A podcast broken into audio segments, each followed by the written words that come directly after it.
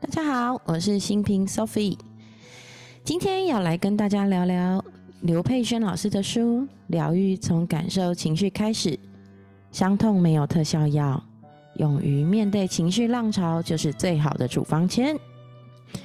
今天要来聊聊这本书里面我读到的什么呢？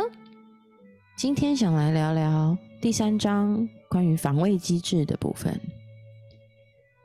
我们呢，为了避开某些感受，不喜欢的感受，我们会用麻痹情绪的方式去发展出一些防卫机制。这些防卫机制看似让我们可以不用去感受那种不舒服的情绪，例如愤怒、悲伤、忧郁，但是可能也让我们对开心、欢笑、欢乐、愉悦、喜悦这些美好的感受也一起被麻痹了。所以呢，刘佩轩老师在故事里面。在书里面提到一个故事，不是故事里面提到一本书，讲反了。在书里有提到一个小故事，我觉得非常非常有感哦。他说啊，想象着你辛苦了大半辈子，终于存到了一笔钱，你决定呢要过着舒服的退休人生。于是呢，你选了一座小岛，在岛上盖了一间很美丽很美丽的房子。这个房子呢，由你自己亲手设计装潢。哇哦，简直是梦想中的小屋！屋前种了好多花草树木，后院呢是一大片的草原跟山丘。哇哦，这个房子真的好棒哦，简直就是你梦想中的人生！这样的退休生活多棒啊！但是，当你刚搬进这个家不久，突然来了一阵台风。哇哦！是强台诶。为了保护心爱的房子，所以我们花了一整天做防台准备，在每一扇窗户前面都贴上了胶布，而且还搬了好多好多的沙袋，还把所有院子里面心爱的植物一盆一盆的搬进家里。啊，好累哦！终于，台风离开了，我们又花了一天，辛苦的去清理善后。把窗户上的胶带撕下来，把沙袋搬走。过完一天以后，正准备要享受清闲的时光和阳光普照的日子，没想到过几天又来一个台风，于是又开始重新做一次防台准备。台风来了，台风走了，又再花一天重新整理。但是更不幸的事情是。才整理完，怎么过了一个礼拜又来一个台风？这时候，我们惊讶的发现，哈，原来这一座小岛一年四季都有台风，每个礼拜都来。可是我好喜欢这个家哦，我实在不愿意搬走。但是每一次只要有台风要来，我就要花时间准备跟清理，实在好累哦。于是，我们就决定了。用最坚固的钢筋在房子外筑起高墙，还有把屋顶也遮住，把我们的家跟外界完全隔绝开。盖了这个高墙跟屋顶，我们终于觉得松了一口气，因为不需要再去担心窗外的暴风雨了。但是暴风雨进不来，外面美好的风景呢？美好的阳光呢，新鲜的空气呢，甚至其他人也进不来。于是，我们孤零零的待在这个房子里，无法与人互动，一天比一天更孤单。这个形容非常非常能够让人理解什么是防卫机制。其实呢，防卫机制就是这样的。很多人啊，在成长过程中是经历一场又一场的台风。那在这个过程中呢，其实我们就经常经历那些情绪强烈的风暴。对，那在这样子的风暴来袭的过程中，我们只能用这样子的方式盖起了厚厚厚的高墙，以免这些台风对我实在会是。太大太大太大的打击，我们真的承受不起。可是呢，这样的过程其实是麻痹了我们自己的情绪。为什么会有麻痹情绪呢？其实呢，麻痹情绪是一个很重要的防务防卫机制哦。因为呢，你想嘛，如果今天这是一个孩子，孩子不可能离开家，孩子也不可能离开那个出去独立生活的环境，所以呢，他也无法反抗父母。那么，他如果还要在这个家活下去，他能怎么做？最简单的就是把自己的所有感觉都麻痹掉，那他就可以在这里继续生活。所以呢，这些防护机制、防卫机制呢，其实是为了帮助我们能够在那个很不容易的环境里继续生存的方法。可是啊，当我们养成习惯了，我们已经习惯面对所有的情绪，都用厚厚的墙来围住，让自己不要一直不停的感受那些好强烈的台风天的暴风雨。但是呢？当我们长大了，当我们的身体、我的大脑都还记得这些保护自己的方法的时候，我们会继续用这些防卫机制生活。但是呢，当我们没有办法在觉察情绪、感觉情绪的时候，其实我们也没办法敏锐的体会到生活周遭这些人与人的互动、人与人的交流。虽然说麻痹了情绪可以让我不要去感受到痛苦、忧郁、烦闷，但是也让我们不再能感觉到人与人之间连接的那些真挚的快乐、美好、喜悦。所以呢，这些防卫机制其实是为了让我们不去感受情绪，却也让我们变得麻痹。所以呢，其实防卫机制这件事情是很重要的，是需要我们能看得见。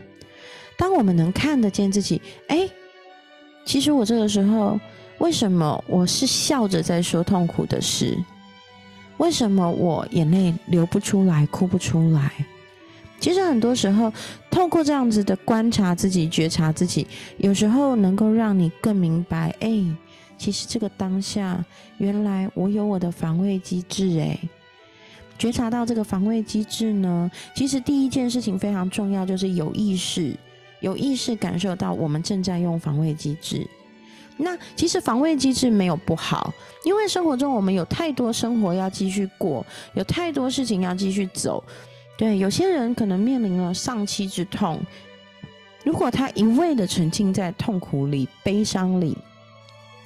可能他还要养家糊口，还要照顾孩子，他要怎么继续下去？但是至少，当防我们知道我们在防卫的时候，我们能够让自己到安全的时候，放下这个防卫机制，把这些钢筋水泥的后墙解开，让我们的情绪出来。当我们可以这样子的时候。被压抑的情绪就能够有释放出来的一天。那透过这样的方式，才不会变成过度压抑我们的情绪，而影响了我们的身心健康。所以，理解自己的防卫机制真的非常非常重要。那刘佩轩老师呢，在《疗愈从感受情绪开始》这本书里面有提到一些关于可以检视自己平常的防卫机制的方法。那我也在这里挑几个来跟大家分享，你感觉看看，哎，这是你的防卫机制吗？首先，微笑或大笑，哎，对哦，其实有一些人会在讲伤心的事情，却还是用笑的方式在形容，有时候你会觉得有一种反差，为什么这么难过的事情，他却哈哈大笑？对。那除此之外，哎，转移话题也是一种防卫机制。我不要谈，不要谈让我觉得不开心的事，我假装没事，转移话题就好了。哦，翻白眼也是哎，我有时候也会翻白眼啊。我要检讨一下我自己是不是防卫机制啊？不是用检讨的啦啊！我要看见自己是不是用防卫机制，就是用翻白眼。哦，拖延或回避。拖延或回避，有时候是像是害怕被拒绝啊，嗯。那批评别人或批评自己，指责别人，对，就反正这样子就可以卸责，有没有？啊，把事情合理化，帮别人甚至帮自己找借口，或是让自己很忙碌，这件事情很有趣哦。其实忙碌有时候是一种防卫机制，所以其实有所谓的忙碌成瘾症。就是呢，为了让自己好像很忙，因为投身在工作里停不下来，就可以不要去想，所以让自己很忙碌，然后就可以不要再去想那些让自己觉得不开心的事情，也不用停下来。因为有些人一停下来，那些痛苦的感受啊、思考啊、想法啊、回忆，全部都会回来。